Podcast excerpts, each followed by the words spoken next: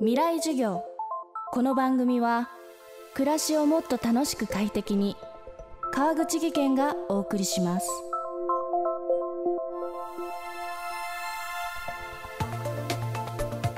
2021年11月作家で僧侶の瀬戸内寂聴さんが亡くなりました。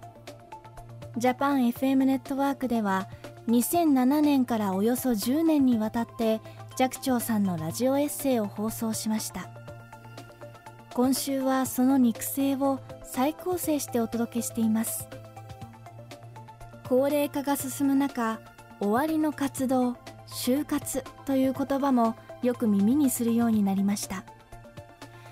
寂聴さんは99歳数えで100歳で旅立ちましたが実は90歳を超えて就活を始めていました。未来授業3時間目。テーマは寂聴さんの死に自宅。私今ねあの群像に連載小説書いてるんですけどね、えー、それ死に自宅っていうのね。それはやっぱりねあの死ぬ前にね後に残った人がね困らないようにもうちゃんとしといてあげなきゃいけないと思って。でまずそのねあの身辺整理でしょ。そうですね。あのもういらないもの捨てなさいってよく言うじゃないですか。この頃ね。断捨離ってことね。断捨離っていうのはね私はね嫌いなんですよ言葉もね。なぜかというとね私たちの時代はねもうとにかくもうもったいないもったいないってね教えられてそれで戦争中でしたから物を何にも捨てなかったのね。その癖がついてますからね。こう捨てるって言ったら、ね、もったいなくてしょうがないのね。それで3年着ないものは捨てなさいとかってあるでしょ？で3年着ないともう流行遅れですかね？人にもあげられないじゃないですか。そういうのがもうね山のように溜まってるの。それをまずねあの捨てるかもう今人にあげるかでしょ？そういうことしようと思ってふっと気がついたねもう部屋部屋中にね物が広がってね。それをね片付けるのがまた大変なんですよね。でもねこれはもう大変もう就活って大変ですよ。だからねなかなかね自分の終わりっていうのはね、分かってるだけでもねなかなかできないですよ。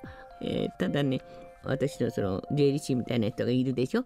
その人なんかはもうねもう今からね誰に何をあげるかちゃんと書いてくれるんでね。3年くらい前から言われてるけどね気が変わるでしょ？あれはこの人にあげようと思ったって来年になったらいやいやあの人嫌いだからもう あげないとかってなるからね。あんまり早くねしたってねそんなわからないですよ。そう思いますね。寂聴さん死ぬのは怖いですか？死後の世界はどうなっていると思いますか？いや私怖くないの出家したから怖くないのかな？そこのところよくわからないけど出家する前からあんまり怖くなかったような気がする。そのだって人間は死ぬために生まれてきてるんだから。そんなに生きていたいと思ってないのいつも。行命ってね定まる命ってのがあるんです仏教にはね。だから行命が尽きないと死ねないんですよ。だからその宇野さんがでもねとてもこの頃うなずける言葉がね宇野さんがねあのよく晩年おっしゃったのねあの長生きしたい長生きしたいっておっしゃるのね。ね私が長生きをしたいのはね長く生きるとねあの死ぬ時にね苦しまない。ね、もう寿命が尽きるまで生きると長く生きるとねあの木の葉がね秋の木の葉がもうひらひらひらっと落ちるようにね自然にねあの死ね死んでる。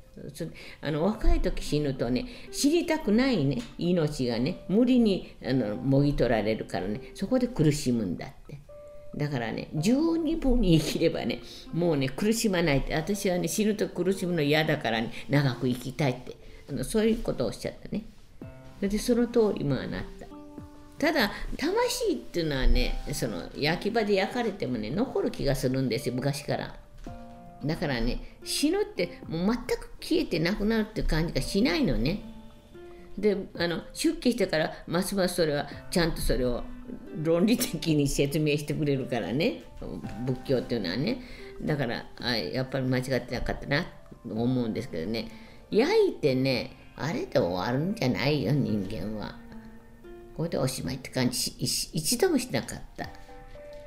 だから魂はあるんじゃないかな。だから私だってもうもう両親も姉ももう身内全部死んでるでしょ。それでいろいろなごちゃごちゃした男たちも全部死んでるでしょ。でね全然消えてはいないわね。消えてなくなってはいないわね。だから死んだらまた会えるような気がする。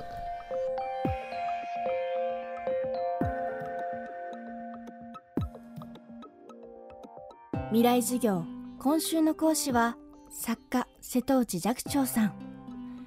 今日のテーマは寂聴さんの死に自宅でした。明日も瀬戸内寂聴さんの授業です。東京 FM はじめジャパン FM ネットワークでは寂聴さんのラジオエッセイを特別番組として放送します。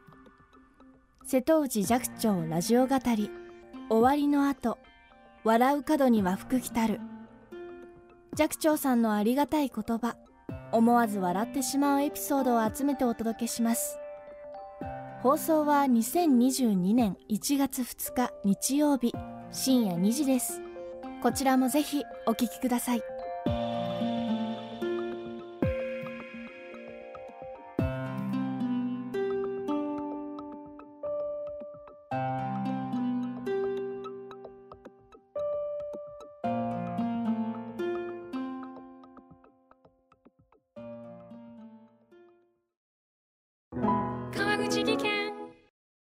階段での転落。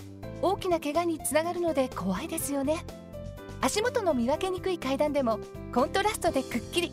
白いスベラーズが登場しました。皆様の暮らしをもっと楽しく快適に。川口技研のスベラーズです。未来授業。この番組は暮らしをもっと楽しく快適に川口技研がお送りしました。